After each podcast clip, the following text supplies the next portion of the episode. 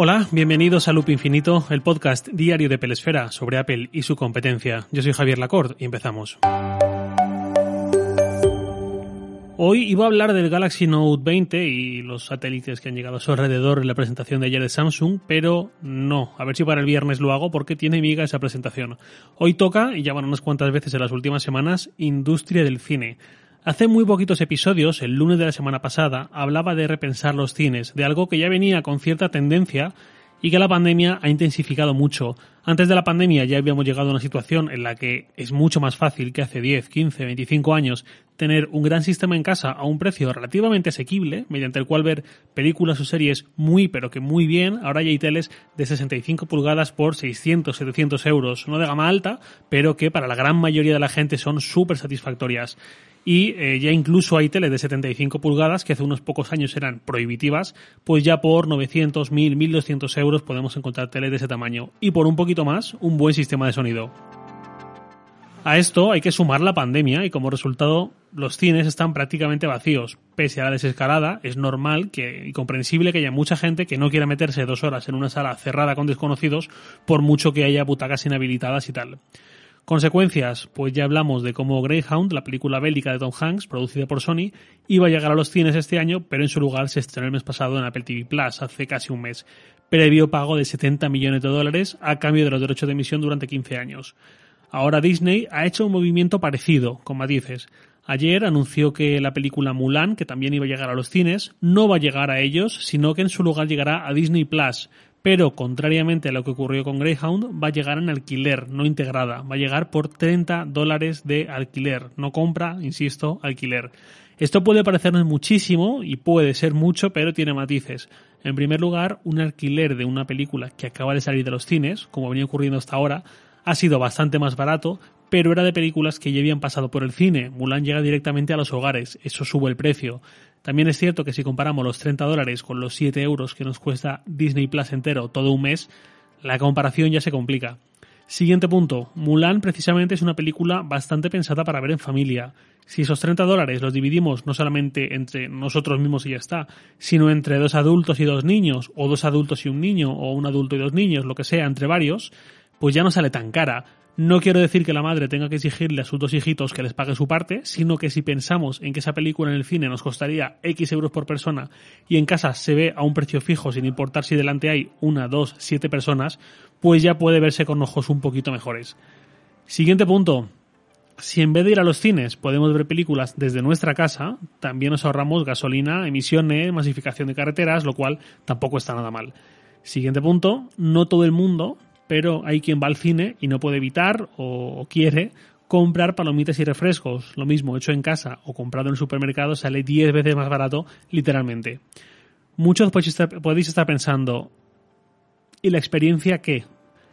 Ya bueno, por un lado, la experiencia de ir al cine ahora mismo, en estos meses o quizás próximos años incluso, ya veremos qué pasa, la experiencia de ir al cine con este contexto en cuanto a riesgos sanitarios me hace difícil que compense. No creo que compense el riesgo que se asume por meterte en una sala de cine frente a la experiencia que ofrece en comparación con la que ofrece ahora en muchas de nuestras casas.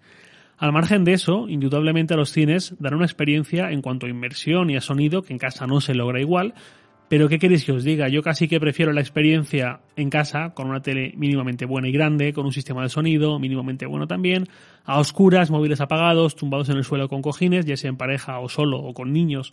Me parece una idea bastante guay. Como mínimo me gustaría que existiese como alternativa. No es que esté deseando que cierre los cines, ni muchísimo menos, por favor, pero sí que me gusta que exista esta opción doméstica sin tener que aguantar a la gente en el cine que no es capaz de estarse dos horas sin encender la pantalla del móvil y este tipo de cosas que no tengo ni palabras para esa gente.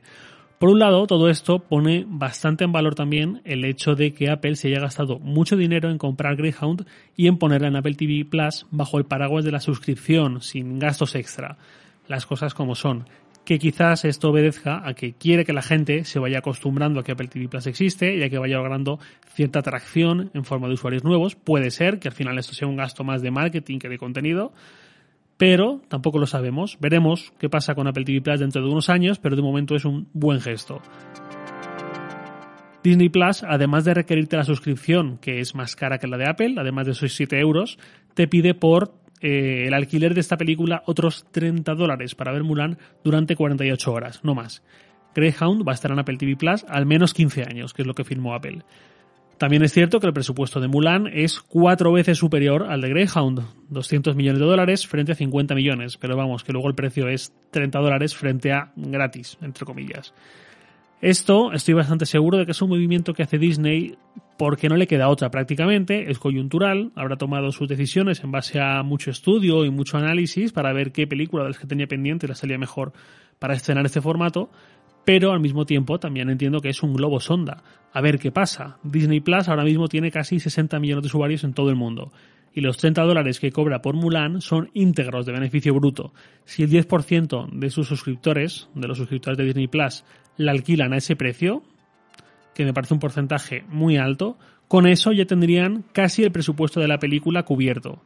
Vamos a poner un 11, un 12% de los usuarios para no pillarnos los dedos.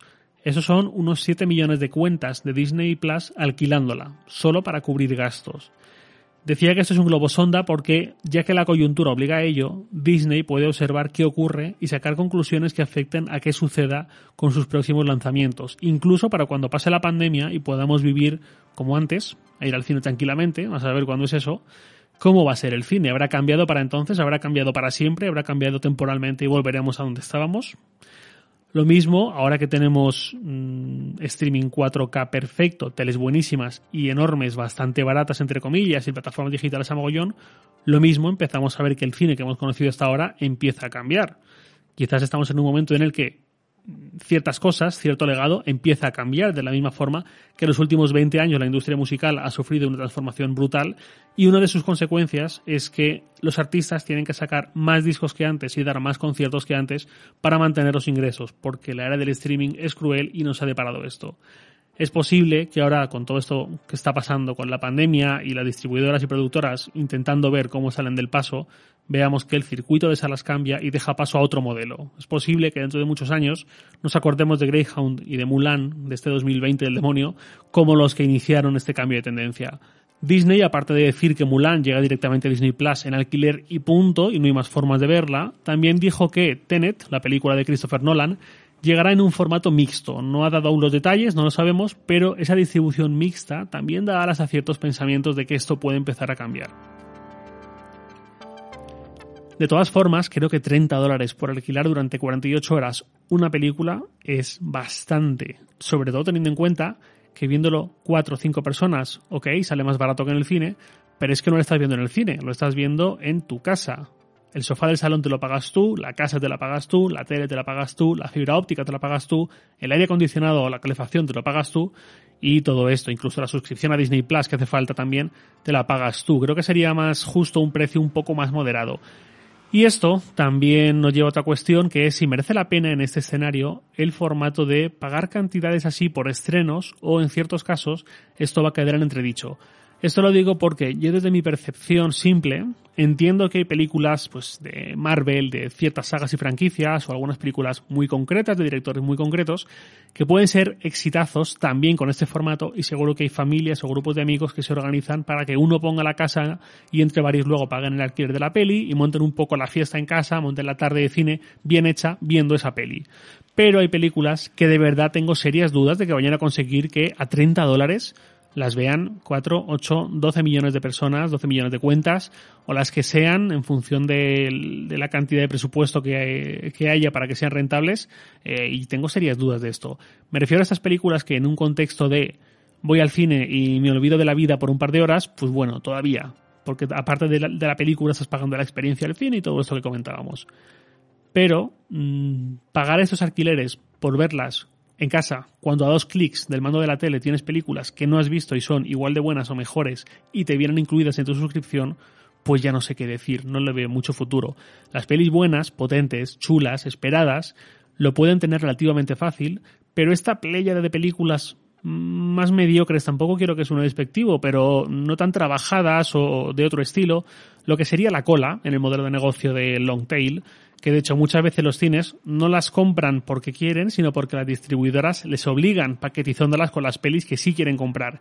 Si pensáis en el típico blockbuster, que es un éxito seguro y en dos fines de semana ya recupera el presupuesto entero de la película, seguro que el cine al que fuisteis tuvo que comprar esa película junto a otras dos películas que difícilmente hubiese comprado de forma independiente.